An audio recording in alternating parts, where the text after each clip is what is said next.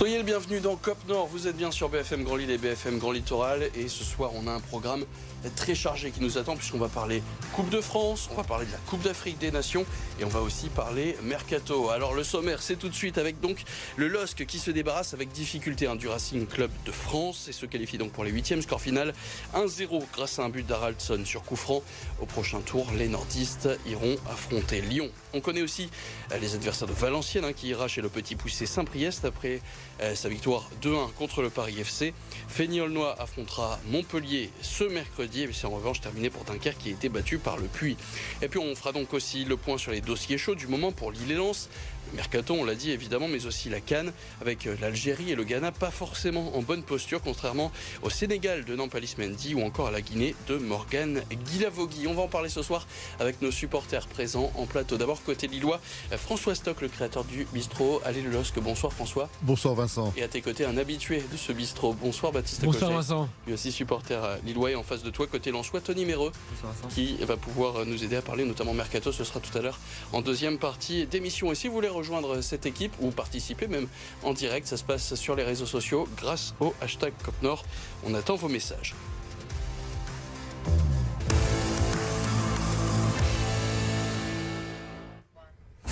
Et on commence donc en parlant euh, Coupe de France hein, avec euh, cette euh, rencontre, cette petite victoire, on va dire, du LOSC face au Racing Club de France. Un seul petit but, un but sur coup franc direct signé Ralson. C'était peu après la demi-heure de jeu.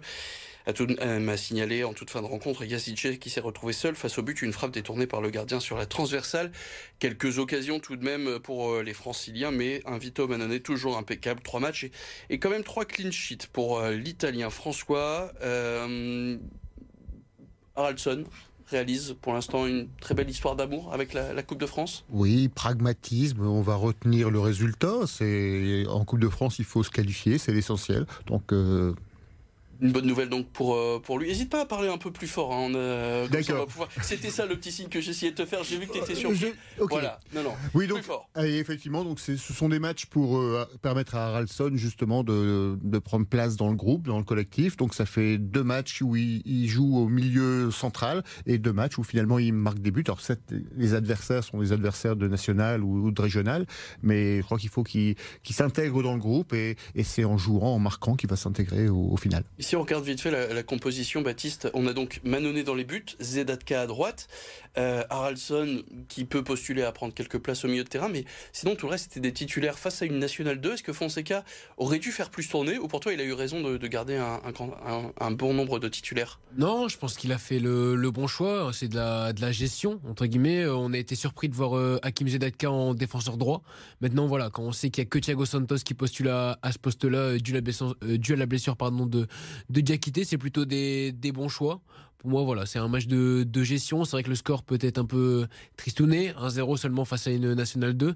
Maintenant, voilà, on, on s'en sort, on est qualifié, donc euh, tant mieux.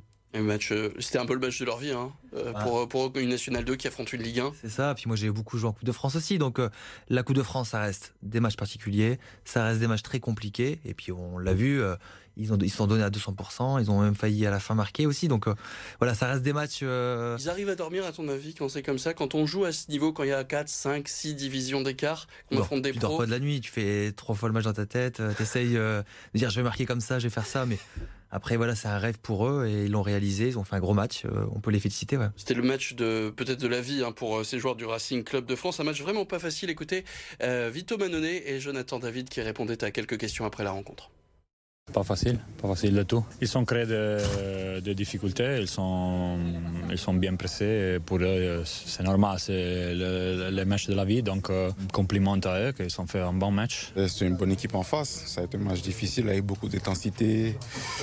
Euh, ça, va, ça va vite vers l'avant, il y a beaucoup d'attaques, alors ça fait beaucoup de courses. Après, on savait qu'en rentrant dans le match, ça allait être un match difficile. On était prêt à ça et on a su marquer après euh, gérer le match malgré des moments difficiles. On voit justement Jonathan David, on parlait pourtant d'un grand nombre de titulaires hein, côté Lillois.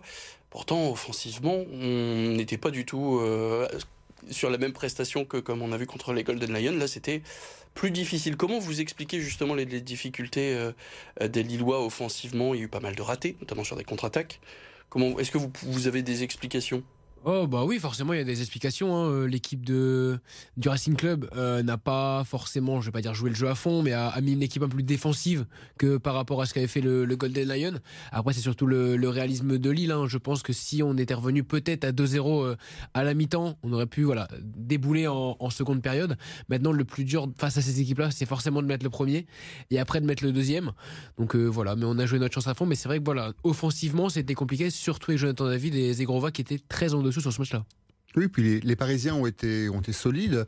Ils ne, se sont pas écroulés après le premier but. Euh, Lille n'a pas réussi à marquer le deuxième qui aurait permis d'ouvrir grand le boulevard vers une, victoire facile. Donc il faut toujours se méfier. Mais Lille a été solide. Ils n'ont pas encaissé de but. On a eu un bon Victor, Vito dans, dans les buts. C'est une confirmation parce que c'est effectivement son troisième match en tant que titulaire et son troisième match où il n'encaisse pas de but. Donc c'est une bonne solution de remplacement pour Chevalier. Donc on retiendra la qualification. Alors ce qu'on retient malheureusement au lendemain de, cette rencontre, c'est ces quelques témoignages qu'on trouve sur les réseaux sociaux, hein, plusieurs supporters qui ont signalé des cris racistes de manifestement quelques supporters lillois en tribune.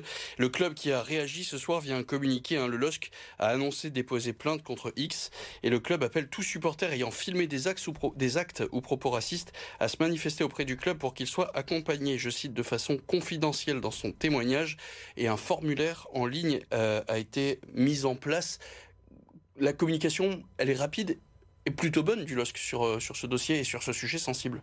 Oui, c'est un sujet sensible. Alors, euh, j'étais pas sur place, donc je peux pas témoigner.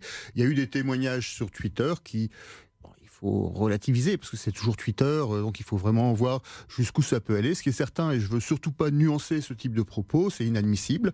Et je crois que le LOSC a, utilisé finalement une communication qui était propre, proactive et parce que dans ces cas-là, il faut, faut des preuves. Ce sont des situations individuelles. La seule chose que je peux dire, c'est que c'est pas un problème de groupe de supporters, c'est un problème individuel de gens qui étaient peut-être avinés, des gens qui étaient, qui sont peut-être euh, euh, venus spécialement pour ça. Mais en tout cas, ça reste des, des situations individuelles qu'il faut régler de façon individuelle. Effectivement, des choses qui ne sont pas excusables, évidemment. Euh, Baptiste, justement, juste pour revenir effectivement, parce que là, on attend donc effectivement de, recevoir le club attend de recevoir des preuves pour pouvoir alimenter son dossier. Ils ont annoncé mmh. qu'ils allaient porter plainte. Ce genre de communication fait plaisir à voir. Ça peut peut-être aider à avancer à un dossier qui est quand même assez compliqué. Ok oui, et puis Lille a réagi de la, de la meilleure des manières aujourd'hui avec voilà le, formulaire qui a été mis en ligne avec la possibilité d'inscrire son nom, son prénom et son numéro de téléphone et d'être recontacté euh, à la suite par le LOS. Donc pour moi voilà, ils ont très très bien réagi dans cette situation de crise. On attend évidemment de, suivre. Toi t'en penses quoi Tony de, de ça? C'est un peu désolant parce qu'on se rend compte depuis quelques années que le racisme en Europe et surtout en France est se multiplient. Donc ça devient quand même de plus en plus euh, euh, dérangeant pour tout le monde et pour les vrais supporters, parce que pour moi c'est pas des supporters ces gens-là, ça reste des personnes qui viennent foutre la merde dans les stades et c'est pas bon.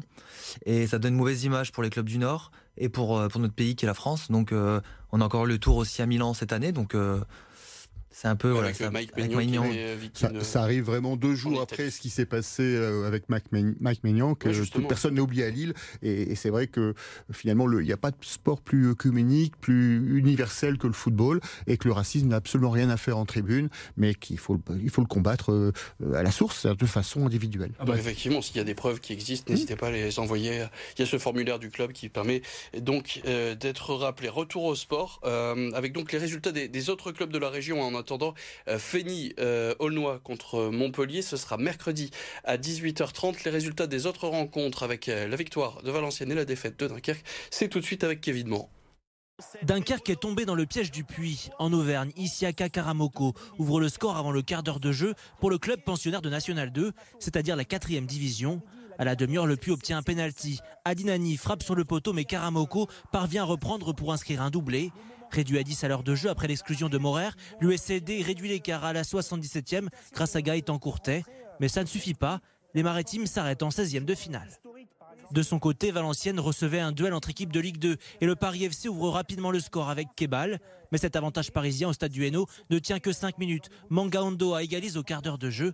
Au retour des vestiaires, la frappe lointaine de Julien Masson est contrée par un Parisien et lobe le portier adverse pour offrir une première victoire cette saison à domicile, toute compétition confondue et tout simplement euh, Soulagement donc pour euh, les Valenciennois. On connaît même la programmation de ces huitièmes de finale. Alors le LOSC sera à Lyon le mercredi 7 février à 18h30. Merci beaucoup la FFF. Hein. Super programmation, on ne pouvait pas demander pire. Euh, si Fédiolno se qualifie, ils recevront Nice à 20h30. Là aussi un gros match, hein, plutôt sympa. Et puis à la même heure, Valenciennes qui sera à Saint-Priest. Là on est sur le petit poussé euh, de National 3. Euh, Est-ce qu'il y a eu forcément une affiche, je pense? Évidemment, je me tourne vers Baptiste, François, peut-être même Tony, sait-on jamais. Euh, Lyon, Lille évidemment. Bon ou mauvais tirage? C'est un, un, tirage. À un moment, il, on ne pouvait pas aller jusqu'au bout de la Coupe de France en rencontrant uniquement des clubs de régional ou de national. Donc, il fallait bien rencontrer de la, de la, Ligue 1. Souvent, d'ailleurs, le, le huitième de finale pour Lille est un tour difficile parce qu'on rencontre souvent des gros clubs de Ligue 1 et surtout à l'extérieur. Donc là, on a un match à l'extérieur contre Lyon qui est plutôt mal classé pour le moment, mais qui fait un mercato intéressant et, et qui est quand même resté sur trois victoires d'affilée en mois de décembre. Donc euh, ça va être un gros challenge et, et il faudra être présent. à l'extérieur, hein, Baptiste. Mmh. Oui, bah ça va être. Ça change quelque chose? Changer, je ne pense pas. Ça va être à nous de se positionner. On va avoir un gros, gros mois de février avec euh, la Paris le, après 5 jours. Paris, après, ouais. déplacement. Après, il y aura forcément les, les, tirages au sort aussi de la, de la Conférence League. Maintenant, il faut, comme l'a dit François, il faut jouer des, des, grosses équipes pour gagner. Le chemin sera encore long, mais il reste que 4 matchs. Euh, 4 matchs à jouer à fond et après, en espérant euh, pourquoi pas la gagner. Mais pour moi, voilà, Lyon est un bon tirage. Il y a aussi ce suspense autour du lieu de la finale. On pourrait, euh, on va voir ça. Pourquoi pas Pourquoi, Pourquoi pas, pas, Effectivement, parce que le Stade de France sera occupé euh, avec euh, les abords des JO, donc effectivement, ce sera compliqué. Pour toi, Tony, tirer Lyon à l'extérieur, est-ce que Lille a eu de la chance ou pas forcément? Pas forcément. Après, ils ont eu de la chance sur les deux tirages précédents, donc ils ont eu des petits, des petits, des petits matchs. On a eu le, on a eu Monaco tout de suite, donc c'était plus difficile, on est vite sorti. Par contre, euh, Lyon à Lyon, ça reste difficile, ça reste une grande équipe avec des grands joueurs. Donc ça va être un match euh, de Ligue 1 et ça va être un match euh, intense. Et, s'il fallait dévier un peu le débat, on va parler quelques instants de, de Valenciennes qui tire Saint-Priest. Valenciennes qui rejoue demain contre Bordeaux. Anglu est là dans le fond de classement de la Ligue 2. Est-ce que pour vous, Valenciennes doit jouer le coup à fond contre Saint-Priest? Ça semble évidemment accessible. Ou est-ce qu'ils doivent laisser un peu de côté cette compétition, la Coupe de France? Parce que là, on commence à rentrer dans les matchs qui se jouent en milieu de semaine pour se concentrer vraiment sur le championnat. Tu serais entraîneur de Valenciennes, François, tu ferais quoi? Bah Là, sur le match contre, euh, contre le petit poussé Saint-Priest, je crois que la question se pose pas, mais a un moment, il faudra faire des choix. Alors, ça, dépendra effectivement des, des prochains résultats en championnat. Euh, ça va être très compliqué pour eux, mais la priorité, c'est de rester en Ligue 2, effectivement, parce que je, je ne pense pas qu'ils sont en mesure de pouvoir espérer de gagner la Coupe de France, même si on voit des surprises. Leur vraie priorité, ça doit être effectivement le championnat. Baptiste Oui, bah, de toute façon, je pense que ce match-là face à Saint-Priest permettra peut-être aussi d'inclure tout un, tout un groupe, voilà, toute cette euh, équipe de Valenciennes. Voilà, mais je suis quand même optimiste sur leur situation euh, actuelle, même en Ligue 2. Hein, on voit le match qu'ils ont fait euh, ces derniers jours, c'est pas alarmant non plus. Euh, le nouvel entraîneur fait plutôt de bonnes choses et a un bon discours, donc je pense qu'ils vont relever la pente. Et puis Tony, même question, si tu es l'entraîneur de Valenciennes en connaissant un petit peu Ahmed Kantari, euh, je sais qu'il adore faire jouer les jeunes. Donc euh, il va savoir aussi euh, faire rentrer des jeunes dans cette équipe avec quelques jours d'expérience quand même.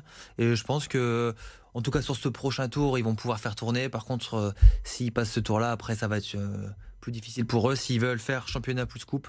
Essayer pourquoi pas d'agrandir son banc avec quelques jeunes. Donc fait. effectivement, c'était la font, rencontre hein. idéale pour, pour Ahmed Kantari et pour les Valenciennois. Bon, ben on verra ça. Donc ce sera, on l'a dit, le mercredi 7 février, 18h30 pour euh, Lyon-Lille. Euh, Peut-être à 20h30 pour euh, Feignolnois contre Nice. Et puis donc 20h30 aussi pour Valenciennes. Saint-Priest. On se quitte quelques instants. Une courte page de pub et on va revenir donc maintenant sur la Cannes et sur le Mercato. Bref, beaucoup de choses. Donc restez avec nous. À tout de suite.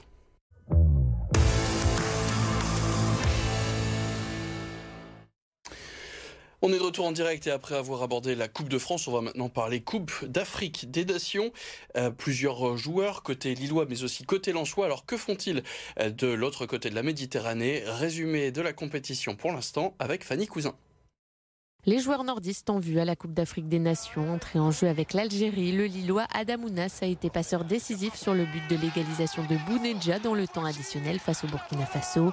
Nabil Bentaleb était lui titulaire mais n'a pas marqué des points, coupable de la faute qui a provoqué le pénalty de l'Angola lors du premier match. Le milieu du LOSC a manqué d'impact dans l'entrejeu samedi.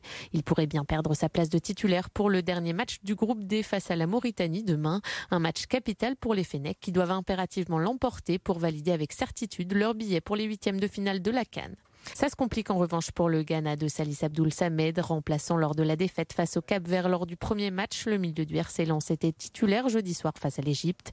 S'il est à l'origine de l'ouverture du score ghanéen, sa sélection n'a pas réussi à faire mieux qu'un nul de but partout et devra absolument l'emporter ce soir face au Mozambique pour espérer décrocher son billet pour la suite de la compétition. Le Sénégal du Lensois Nempalis Mendy est lui déjà qualifié pour les huitièmes de finale de la Cannes grâce à ses deux victoires face à la Gambie et au Cameroun. Le milieu de terrain qui ne s'est pas franchement illustré, il n'a joué que 12 minutes de jeu sur les deux rencontres. Le Sénégal qui d'ailleurs affrontera la Guinée de Morgan Guilavogui pour son dernier match de poule demain soir. L'attaquant guinéen très en forme sur ce début de Coupe d'Afrique des Nations élu homme du match face à la Gambie espère réitérer la même prestation pour permettre à sa sélection de se qualifier pour la suite de la compétition. Et pour être totalement complet, sachez que le Ghana de Salis Abdou joue ce soir à 21h contre le Mozambique. Et puis l'Ouzbékistan de Koutsanov, donc là on est sur la Coupe d'Asie des Nations. Et deuxième de sa poule après deux rencontres, une victoire 3-0 contre l'Inde et un match nul 0-0 contre l'Irak. Ils affrontent demain midi l'Australie qui est leader du groupe. Qui suit ici la, Coupe d'Afrique des Nations? Tony, toi ça ne m'étonnerait pas. Baptiste Un petit peu, François Je suis les matchs concernant les Lillois. Donc forcément ceux de l'Algérie. Tout à fait, on a concentré en fait les matchs à regarder pas mal de, de, surprises hein, en tout cas sur, euh, sur cette canne. On voit des favoris qui sont en très mauvaise posture. Là, de, des Lillois qu'on a vus et des Lensois qui sont encore engagés. Est-ce qu'il y a un, parcours qui vous marque euh, un peu plus que, que d'autres pour toi, Tony? Il y a le parcours de Guilavogui qui, est, qui joue pas beaucoup à Lens et que là, il nous fait un début de canne exceptionnel avec euh, une passe décisive et puis, euh, et puis élu meilleur euh, élu homme du match sur le dernier match. Donc, content pour lui. Abdou Samed qui va très mal. On verra ce soir s'il si, s'il rentre à la maison, mais ça me paraît très compliqué pour eux. Et puis après, on a le petit Mendy qui rentre pas, qui joue pas beaucoup avec le Sénégal, mais euh, je pense qu'il aura son mot à dire dans la, dans la suite de la compétition. Ouais. Et puis donc pour l'Algérie, forcément, c'est un peu plus compliqué. On s'attendait pas forcément à ça. Si jamais Ben Taleb et Ounas rentraient plutôt euh, au domaine de Luchan, ce serait pas forcément une mauvaise nouvelle non plus. On leur souhaite d'aller le plus loin possible, mais égoïstement, effectivement, on les accueillerait avec plaisir pour les consoler. Allez, on va maintenant revenir sur euh, le mercato aussi, sur, euh, euh, cette partie, cette trêve hivernale bah, qui s'est terminée. Maintenant, le mercato hivernal avec déjà des, des premiers mouvements qui, semble-t-il, se font du côté du domaine de Luchin. Les explications tout de suite avec Fanny Cousin.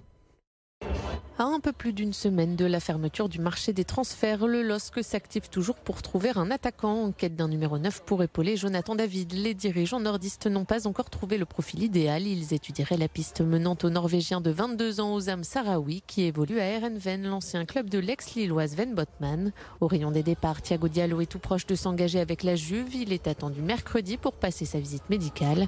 Le montant de son transfert est estimé à 3,5 millions d'euros hors bonus. L'arrière droit Hakim Zedatka possède lui aussi un bon de sortie et devrait bientôt quitter le Nord. De son côté, le RC espère encore se renforcer après avoir recruté l'arrière-gauche équatorien Joaner Chavez. Le club nordiste pourrait s'attirer les faveurs d'un autre défenseur.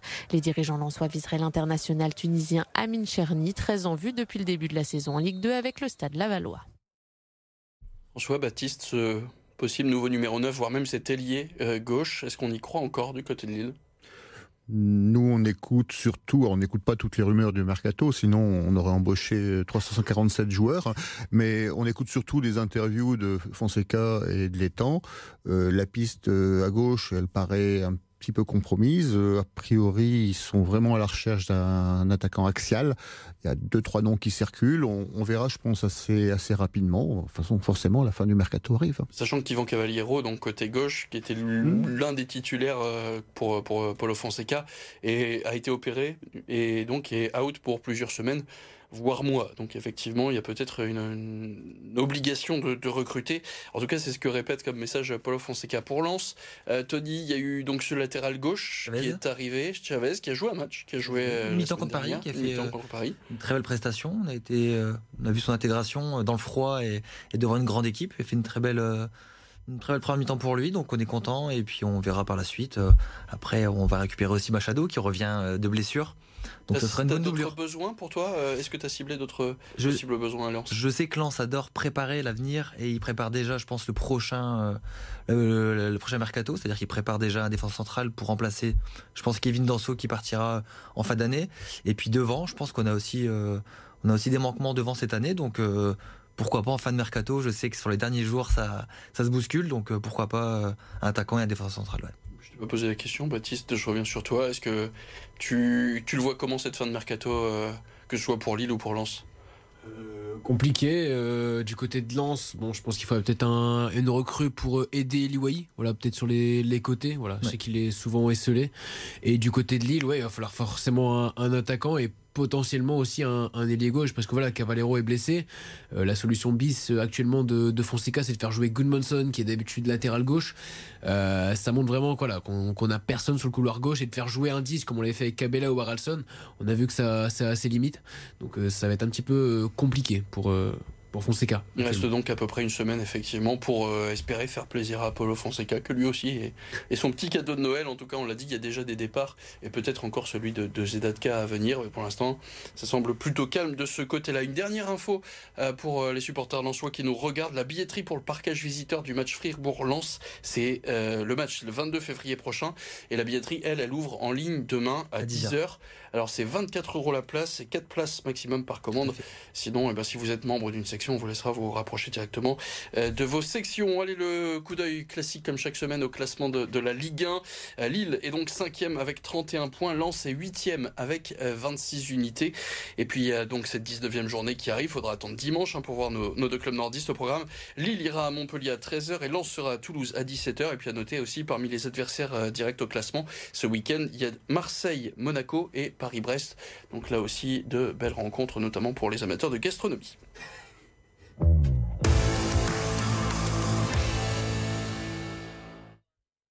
Ouais, j'ai fait une blague à la François. Ouais, un peu, ouais, je me suis inspiré des meilleurs. Euh, le reste de l'actualité sportive de la région, c'est tout de suite avec Fanny Cousin.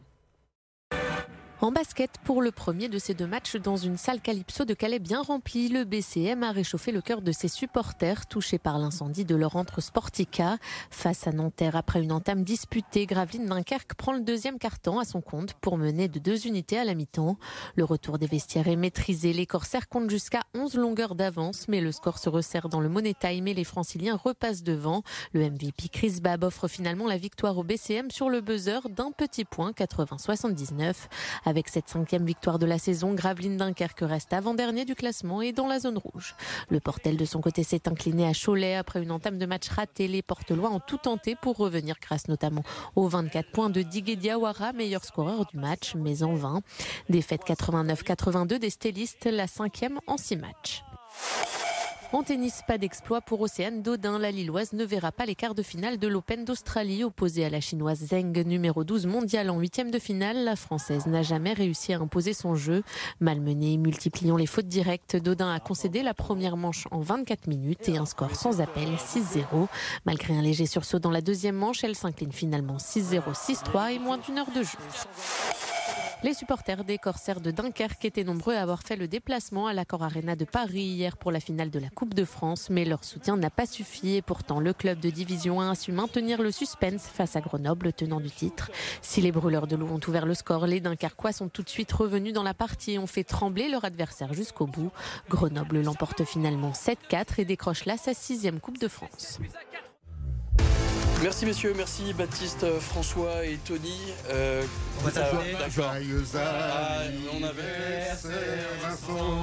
Et en plus ça a été préparé, je suis même pas au courant. Merci beaucoup, merci messieurs. Donc merci à Théo qui a bien préparé, à la réalisation et aux lumières, Théo Dorangeon qui s'est bien éclaté. Merci à tous. Euh, merci. Et, et désolé de vous avoir imposé cette chanson. ouais, c'est ça, on s'excuse plutôt. Euh, merci en tout cas, merci à tous, merci à la rédaction de RMC Sport. Merci à Théo et à Cosima qui sont la réalisation de cette émission. Et on se retrouve la semaine prochaine, les chansons en moins. Salut